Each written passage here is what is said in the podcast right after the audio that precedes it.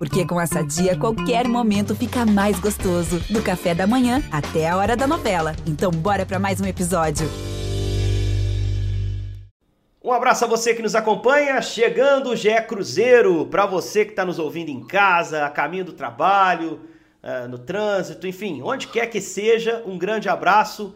E a nação cruzeirense acordou nessa. Na verdade, já acordou no domingo, né? Os papais cruzeirenses, principalmente, é, acordaram um pouquinho mais aliviados, né? O Cruzeiro, enfim, venceu no Campeonato Brasileiro da Série B, bateu o Brusque de virada no apagar das luzes, 2 a 1 conseguiu assim quebrar o jejum de vitórias, conseguiu assim sair da zona de rebaixamento e principalmente estrear o novo treinador com vitória, Vanderlei Luxemburgo, na sua primeira escalação, no seu primeiro trabalho de campo nessa volta ao Cruzeiro, saiu com os três pontos de uma rodada do Campeonato Brasileiro.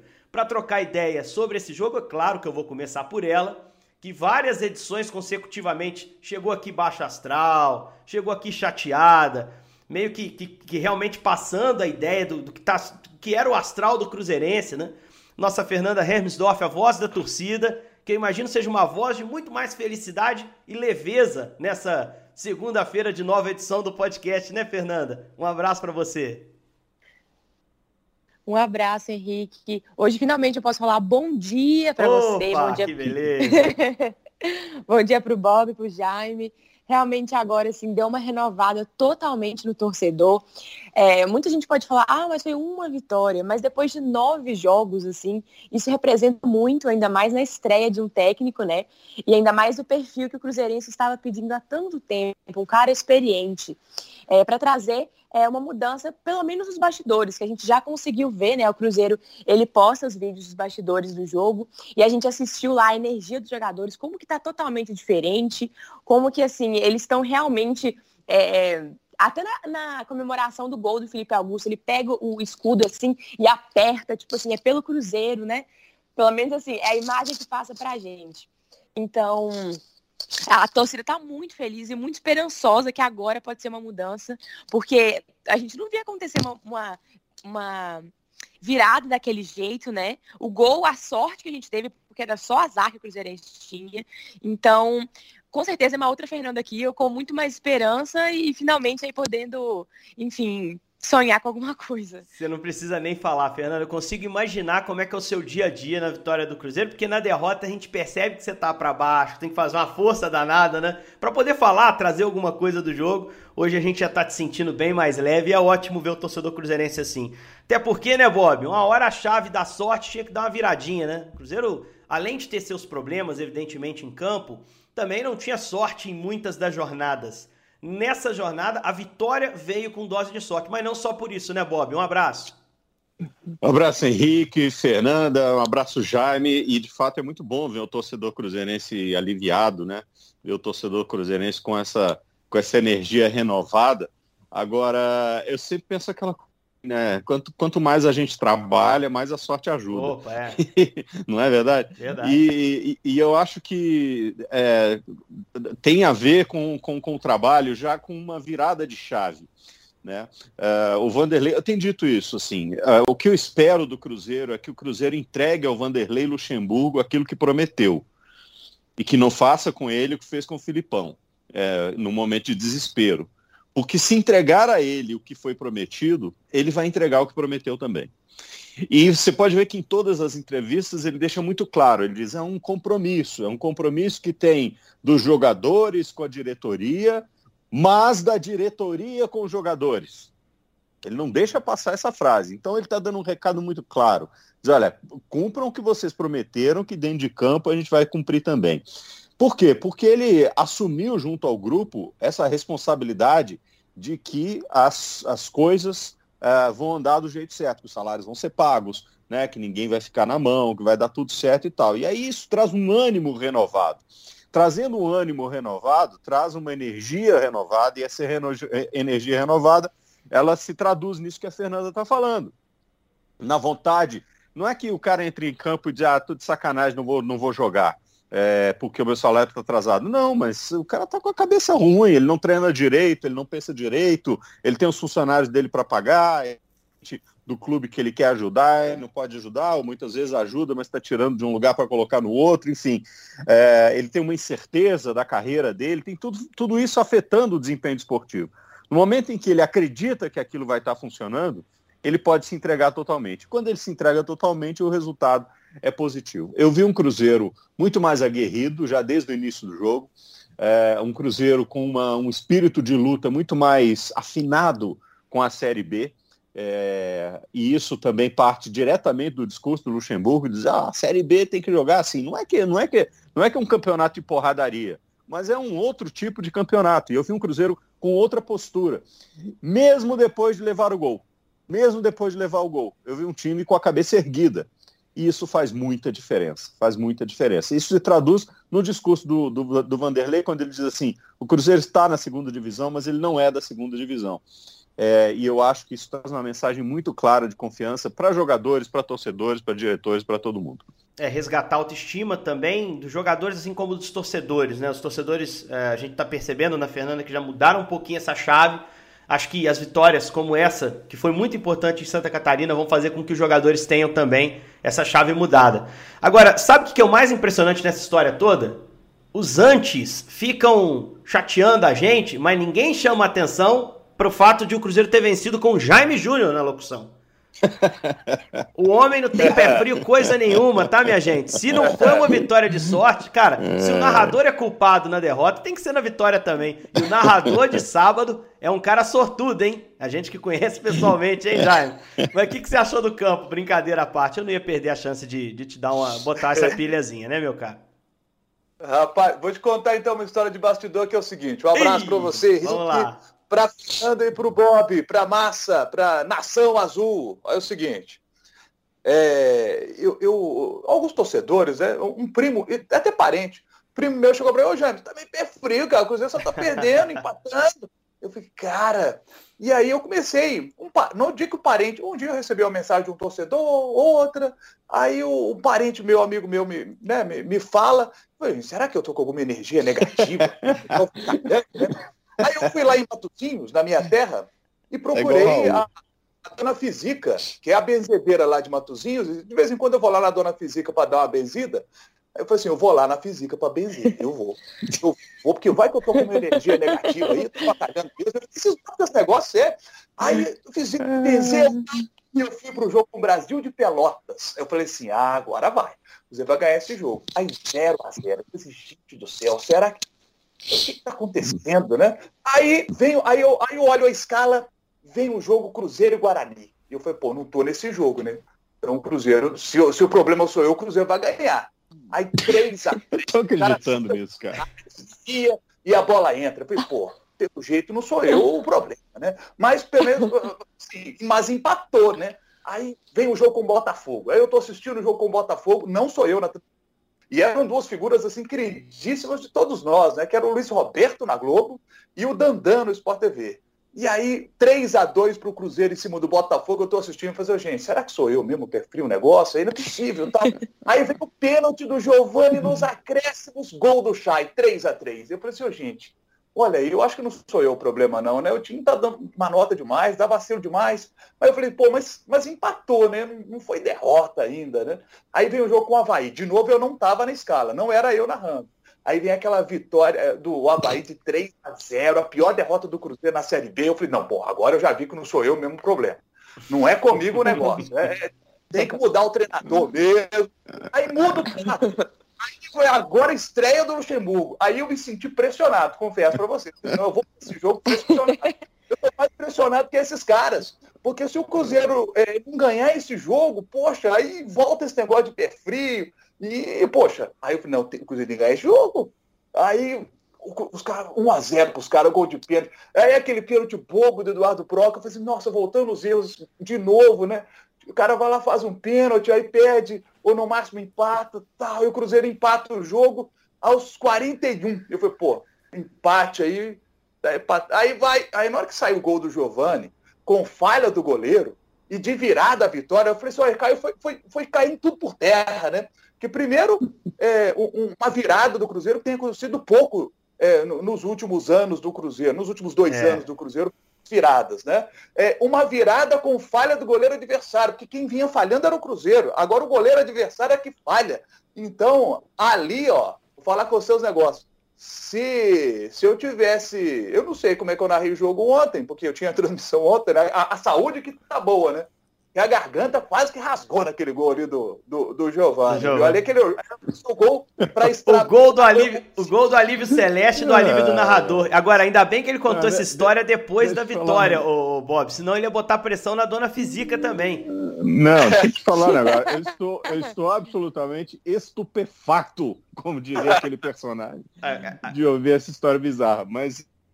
É é muito engraçado isso daí. É claro que é uma, é uma, é uma, uma comédia. E a pilha é que o, a pilha que o torcedor bota em rede social e que chega pro Jaime, é lógico que a gente internamente deita em cima. Né? O Jaime é, é um cara nota 10, é. tem um prazer danado, e isso eu falo de cadeira, porque a gente trabalha junto há algum tempo e junto mesmo, em várias transmissões juntos. O Bob também, evidentemente. E o Jaime tem um, uma alegria enorme em transmitir cada jogo. Então, era um merecedor dessa vitória para esquentar o pé de vez. E a partir de agora vai ser só vitória com ele. É, não, Mas vamos falar na bola. Pode, pode, falar com a dona Zica lá, que ela. É, a dona Fisica tá, tá em alta. Física, física. É, Fala, Física, dona Física. Agora, o é. detalhe é o seguinte: o, o, o é, é, importante a gente. Falar aí que a Fernanda queria falar? Não, tá certo, vai lá. Ela perde o assunto. Eu eu só ia falar assim, porque quando a fase tá ruim, né, o torcedor ele vai buscando culpado. E aí é. vai cair na bomba em cima de tanta gente. Já caiu até em cima de mim às vezes também. Então é. não preocupa não. Você é vidraça também, Fernanda, não tenha dúvida. Sou. Mas aqui, é, vamos falar é, do... Isso é natural, é absolutamente natural. A gente que está fazendo isso há muito tempo, a gente entende. Né? O torcedor ele vai procurando é, explicações metafísicas para alguma coisa que é totalmente é, factual e o que está acontecendo e o que está acontecendo, é, essa é a realidade que a gente está vendo. É claro, é evidente, não quero aqui jogar água, ducha de água fria em ninguém, muito pelo contrário, não é o momento para isso, mas a gente precisa entender que é um primeiro passo. O, o, o, o Jaime fez uma conta, né, que o Cruzeiro precisa de 14 vitórias e alguns empates que eu não me lembro exatamente é, é quantos. 14, ó, 14 vitórias, é quatro então... empates e quatro derrotas. Essa campanha bate 62 pontos, que nas últimas três edições da Série B deram acesso. Então... Pela média hoje de aproveitamento que temos do campeonato, está dentro disso, dentro de uma margem de erro de dois pontos para baixo, dois para cima, mínimo de 60, máximo de 64, está dentro disso aí hoje, pelo é. índice de aproveitamento da Série B. E acredito que vai seguir por aí. Então, se conseguir esse desempenho de 14 vitórias, 4 empates, ainda podendo perder mais 4, o Cruzeiro tem uma chance enorme de subir. O Jaime me lembrou o saudoso Tião das de tanto, é. máximo de tanto. Mas, é, é, pois é. Então, agora só faltam 13. Né? E, e, isso, e isso é importante. E, eram 15. Ah, eram 15, agora são 14. Tá agora tá faltam 14. Bom, enfim, o fato é que. E tem, e tem uma coisa muito interessante no, no discurso do Vanderlei, é, que eu acho que muita gente fez troça com isso também, e porque, porque fez força para não entender. É, essa, por, por, causa do jeito que ele falou, muita gente brincou, falou, ah, olha, a Dilma está dirigindo o Cruzeiro e tal, essa, essa, bobajada toda. Mas ele falou uma coisa muito clara e, e, e muito interessante, eu acho que muito uh, motivacional muito importante. Dizer o seguinte, os pontos estão em disputa. Basicamente o que ele disse foi isso. Uhum. Né? Naquela coisa toda, ah, ninguém, tá, ninguém ganhou ainda, ninguém perdeu ainda, ninguém não sei o que e tal, daquele jeito que ele, que ele fala. Mas o que ele disse foi o seguinte, os pontos estão em disputa. Se os pontos estão em disputa, dá para ganhar. Né? Alguém é. vai ter que ganhar. E se alguém vai ter que ganhar, por que, que não pode ser o Cruzeiro? Então eu acho isso também uma, uma, uma, uma virada de mentalidade muito importante muito importante. É, o Cruzeiro tem capacidade para ter um time competitivo se se, se se colocar na posição de competidor. Né? Se dissesse antes, olha, entender o jogo que está jogando. Esse jogo uh, contra o Brusque foi um jogo uh, com cara de Série B. Um campo ruim, difícil de jogar, um adversário marcando muito duro, Cruzeiro marcando muito duro também, sem firula, sem tentar é, inventar demais. Quer dizer, jogar o jogo que está sendo proposto. Eu acho que essa é, é esse é o caminho que o Cruzeiro tem que trilhar nessa Série B para chegar nesse objetivo que o Vanderlei Luxemburgo colocou. É, só vamos falar um pouquinho assim da escalação, que me chamou a atenção um dado que a gente vai trazer aqui com, com o tempo.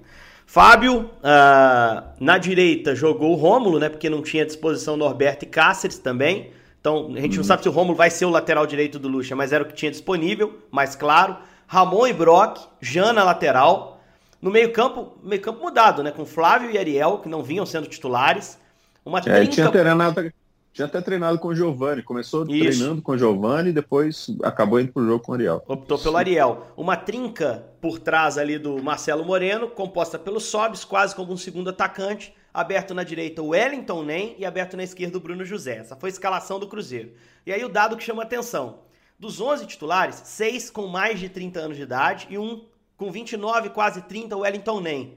Então era um uhum. time bem experiente, a média de idade batia quase 31 anos, que é uma média alta para time, mesmo na Série B, que às vezes você tem equipes com alguns jogadores mais veteranos. É... Eu acho que isso foi de propósito, eu tive essa sensação pelo claro. menos. Eu queria que a Fernanda opinasse sobre isso, se ela acha que também foi de propósito, e, e se ela gostou desse primeiro time na escalação, antes do jogo, Fernanda. Você gostou da escalação e durante o jogo você viu coisas positivas nesse primeiro 11 escolhido pelo Luxemburgo? Então, eu acho que realmente ele, ele, como é que eu posso dizer, priorizou um pouquinho os jogadores experientes nesse momento, até porque ele tem um pouquinho desse perfil assim. É, o jogador que eu sempre estou questionando é o Sobs, né? Mas eu não esperava que ele tiraria de cara. Eu acho que ele realmente quis dar um pouco de moral para o time. E aí, se ele vê que o Sobs não encaixa, vamos ver se ele vai tirar ou não. É, porque ainda acho que ele atrapalhou um pouquinho, não rendeu tanto como a gente espera que ele renda. Então, é, o Sobs é um cara que eu não colocaria lá. Agora, uma gratíssima surpresa foi o Ariel Cabral, porque assim que ele foi colocado titular, a torcida toda, né, chiou, reclamou um pouco, porque ele não, não vem rendendo tanto, e é um cara que já está, enfim, há muito, muito tempo no clube. É, pois é, a torcida chiou um pouco, né? Mas ele jogou muito bem. Graças a Deus conseguimos recuperar um pouco do Cabral aí. Isso é muito bom, porque ele tem um passe muito bom, ele desarmou. Então, assim, fico feliz se ele começar a render, se ele continuar assim, na verdade, que seja titular com certeza. É, o Elton Nem, para mim, é titular com certeza. Eu gostei dele ter feito isso. E, enfim, em relação à zaga, ainda estou um pouquinho. Não sei se essa seria a zaga ideal. É, Talvez mas... o Rodolfo reapareça, né, quando ele estiver disponível. Mais um jogador acima de 30 anos, mais um experiente, eu acho é. que vai acabar jogando, né? Você não acha também, Fernanda? É, eu também acho que pode ser. Realmente, como você está falando, a maioria dos jogadores estão experientes aí, né? É, eu espero que a folha salarial não seja. que a gente consiga deles, porque normalmente o jogador mais novo, mais jovem, né? Mais baratinho pra gente. Mas o importante é esse espírito que está sendo é, reconquistado, assim, vamos dizer assim. De ver os jogadores comemorando o, gol, o segundo gol. Parecia que estava ganhando um título, assim. É. E é isso que tem que ser, porque cada jogo é uma decisão. Então eu gostei, assim, eu, eu como eu falei, o Sobis não me agradou. Agora, de resto, eu tô, eu tô bem feliz. O Marcelo Moreno buscando o jogo atrás, isso é muito bom. Que, que continue assim. É, ele escolheu uma. Ele escolheu o Cabral. É, o, o Jaime até me perguntou isso na transmissão, né? Uhum. É, mas por que ele treinou com o Giovanni e no final colocou o Cabral? Bom, pela característica do jogo. E eu acho que isso vai, faz parte da leitura do treinador. E seria um jogo mais, mais físico. Né? Então ele precisava de um cara mais forte. E aliás, ele fez uma escalação fisicamente um pouco mais forte. Porque isso aí é, acaba é, fazendo diferença. E de fato o Cabral jogou muito, jogou muita bola, ajudou bastante ali no meio de campo. E mesmo as substituições que foram feitas, né? Na hora em que ele deixa o time um pouco mais leve, o adversário já está mais cansado. Né? Então ele entra com o Giovani, ele entra com o Felipe, aí ele inverte o lado do Bruno José, né? Deixa falou um falou isso, pro... frisou isso demais na coletiva, Bob, isso que está falando. É, ele queria isso... deixar o time mais leve e rápido quando o adversário tivesse um desgaste maior. Pois é, isso, isso é inteligência tática. Né? Isso é inteligência tática. É, agora, como jogador de futebol não é peça de xadrez, que você sabe exatamente qual é o movimento que ele vai fazer, o jogador precisa acreditar naquilo que ele está tá ouvindo. E aí é que eu acho que faz a diferença. Na hora que o bicho está pegando, que o cara fala assim, quem é que vai me ajudar a ter uma solução? Ele olhar para o lado, e aí com todo respeito a, a treinadores, né, vários treinadores, melhor olha para o lado e fala assim, porra, é o Vanderlei Luxemburgo que está ali, cara. Se esse cara não me achar uma solução, ninguém vai achar, entendeu? E, então todo esse, esse conjunto e, ajuda as modificações a também darem resultado. Né? Quando ele diz assim, fulano, fecha esse espaço, faz isso, você investe daqui para lá, você faz um facão, faz não sei o quê, os caras fazem, diferentemente do que vinha acontecendo com outro treinador. Agora, assim, de, de, de, produção do time de forma geral, né, Jaime? Não dá nem para exigir muita coisa do Luxemburgo. Ele deu dois treinos, a comissão técnica deu mais um, não é isso? Ele deu quinta e sexta atividades, eh, sábado já era o jogo, eh, e na quarta a comissão técnica dele chegou, né? Eh, e já fez ali aquela primeira atividade. E tem um outro detalhe também que a gente tem que sempre ponderar nessas chegadas de treinadores, né? Ele não conhece o elenco todo, ele trabalhou com pouquíssimos jogadores desse elenco do Cruzeiro. Então não dá para exigir tanto assim, ele, né? Ele chamou o Cabral de Arthur umas três vezes. é. E, e, o Cabral é um dos que ele trabalhou, embora. Pra você ter uma ideia. Naquela é. passagem de 15, o Ariel tava no elenco. Chegou ali durante a passagem. Eu fiquei procurando, falei, quem é Arthur? Quem é, quem é esse Arthur que ele tá falando? Que eu não sei quem é esse cara aqui. Existe cara um jogador, Arthur Cabral, né? Um atacante. Pode é, ser que ele tenha se é. confundido muito aí. Mas não é isso, ô, ô, Jaime? Você também tem a sensação assim, de que talvez o Lucha tenha querido até simplificar para não ter muito risco de assimilação dos jogadores e, e, daqui a pouco ele vai colocar mais conteúdo dele. Taticamente, uh, você pode questionar se o Lucha é super atualizado. Mas dizer que o Lucha não entende de futebol, não entende psicologia de jogador, de vestiário, de assimilação, de passagem de conteúdo, poxa, aí é brincar com a nossa inteligência. É um cara com anos e anos de experiência nesse ponto. Eu acho que ele, o time dele a gente vai ver mais coisa mais pra frente, né, Jaime? Exato. E era isso que eu falava a respeito do Moza. Você está começando ali um trabalho, aí o Moza vai e bota três zagueiros, depois volta com dois zagueiros e foi mexendo no time. O Luxemburgo chegou e falou assim, gente, nós vamos, vamos com um jogo de Série B. Vocês não entenderam, às vezes, um pouco ainda a situação. A Série B de Campeonato Brasileiro tem uma característica diferente. É Série B de Campeonato Brasileiro. Então o que, que o Luxemburgo faz? Ele feijãozinho com arroz, linhazinha de, de quatro lá atrás, nada de três zagueiros no início do trabalho, linha de quatro lá atrás, coloca Flávio e Ariel Cabral com meio campo forte, porque a gente tinha trabalhado já no jogo Brusque e Curitiba. Eu já tinha acompanhado esse jogo, né? Que foi uhum. na terça-feira. Então, o campo já tinha percebido o campo duro, irregular, então, para o Cruzeiro ali com posse de bola, trabalhando bola naquele campo duro, mais difícil. Então, o Luxemburgo ele, ele traz o time um pouquinho para trás para jogar no contra-ataque e aí aparece a velocidade do Wellington, nem foi bem no jogo, do Bruno José. Sabe uma coisa que me chamou a atenção? E aí é coisa de orientação do treinador. Com o Moza, tinha uma coisa que me incomodava muito. Cruzeiro começava aquela saída lá com três. Aí a bola chegava no volante. Aí o volante recebia a bola, tum, voltava para o zagueiro. Aí o zagueiro vai botava a bola para o zagueiro do lado esquerdo. Aí botava a bola para o cara do lado de campo. Aí tu voltava para o zagueiro. Era muito toquinho de lado, era muito toquinho para trás, aquele negócio. Ah, temos que manter a posse de bola. O Luxemburgo chegou e falou assim: esquece tudo isso. Esquece tudo isso. Ariel Cabral, pegou a bola, meu filho. Dá no cara lá, dá no, dá no atacante. Procura é, o cara jogo frente. vertical, né? Isso. É jogo vertical. Ô Flávio, vem cá, meu filho. O negócio é o seguinte: não dá bola para trás, não. Eu não quero nem que você olhe para a cara dos zagueiros. Você pegou a bola, meu filho, é cruzeiro. Olha a camisa que você está vestindo. É para frente, é jogo para frente, é para procurar o cara do lado de campo ali, ó. Você tem o Wellington Nem, você tem Bruno José. É jogo vertical, é jogo para frente. Então, essa é uma situação que ele ali no papo ele já falou com os caras. então, vamos aqui outra... treinar isso aqui agora. Falando um pouquinho do jogo, assim, né?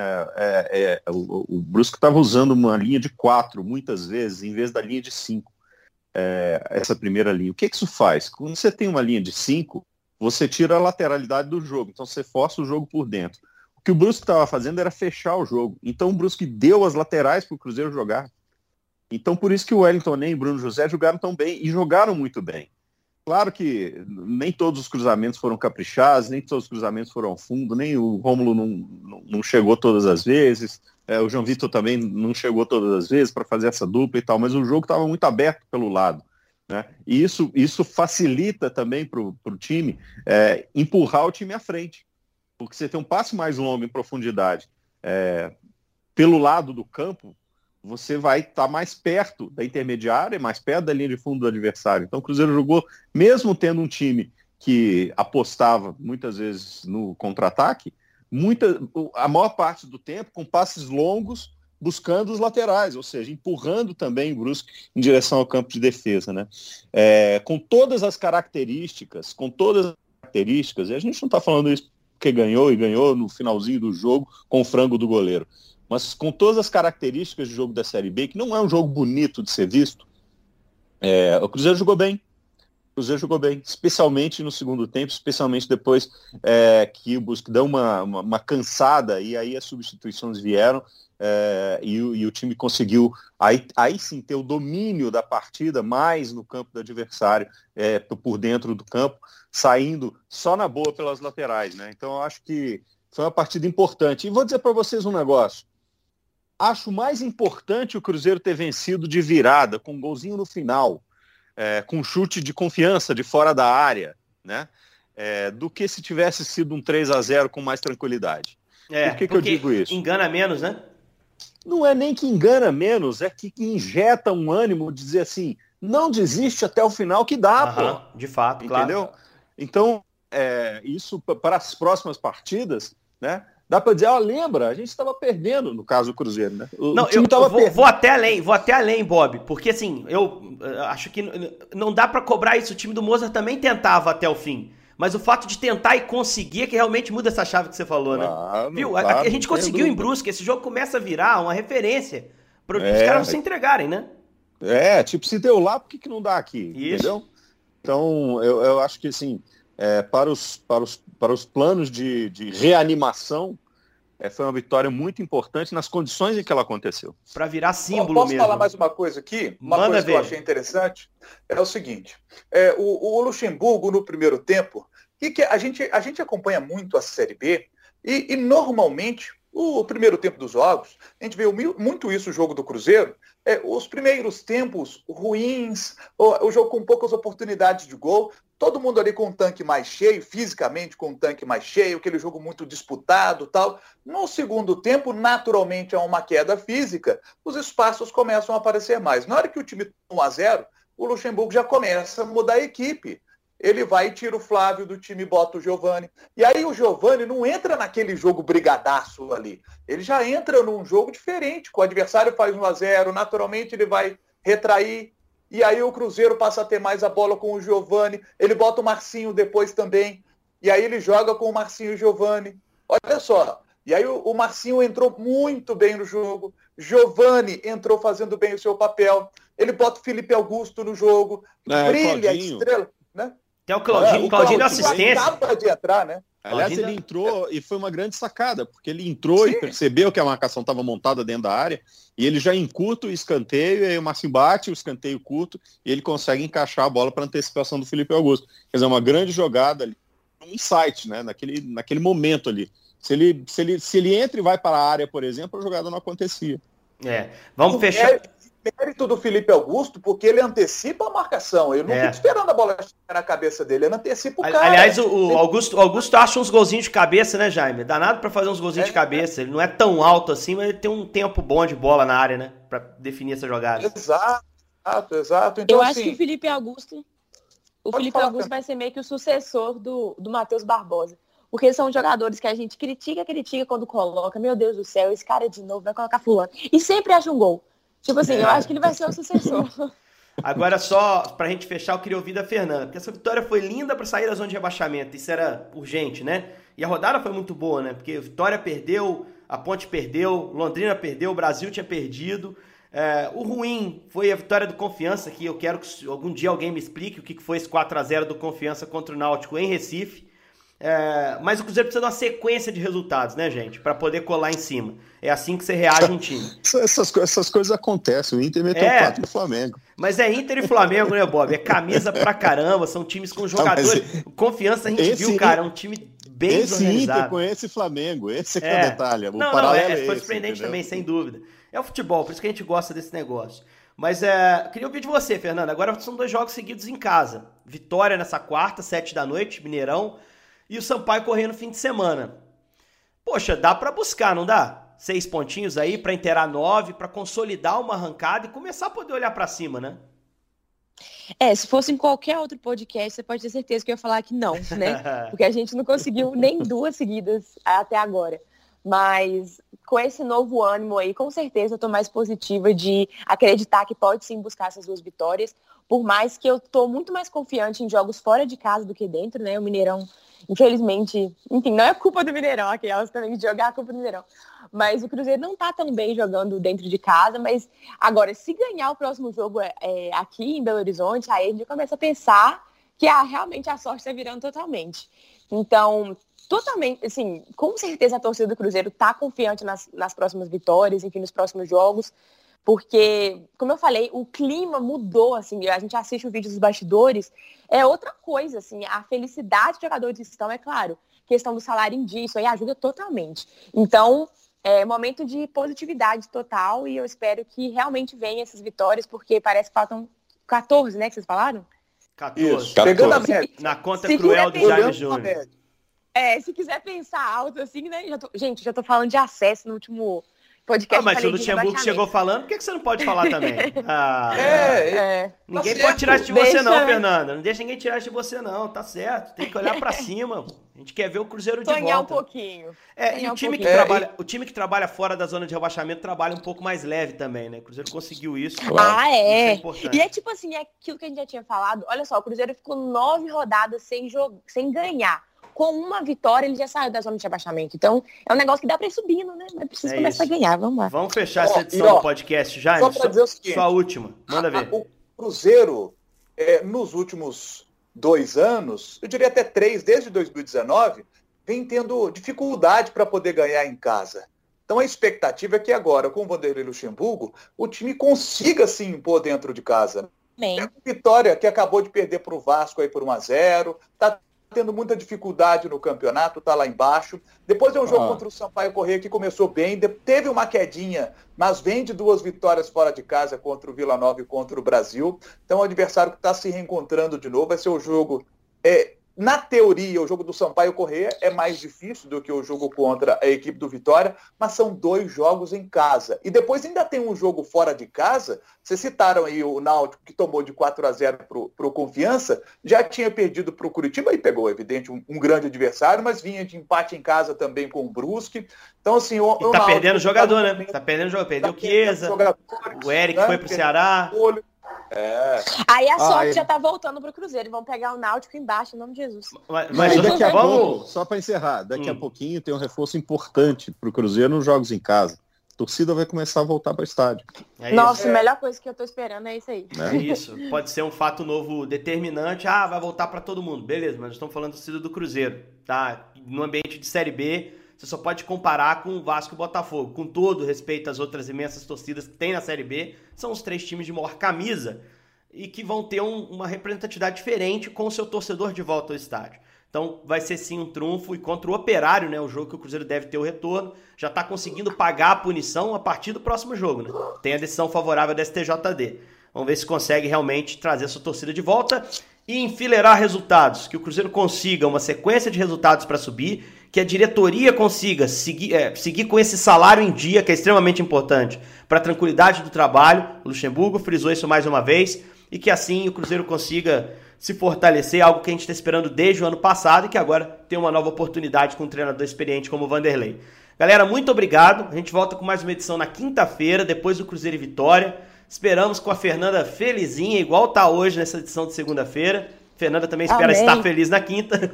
E a gente vai, claro, repercutir esse próximo jogo do Cruzeiro também. Um grande abraço, galera. Até lá. Valeu, Cruzeiro!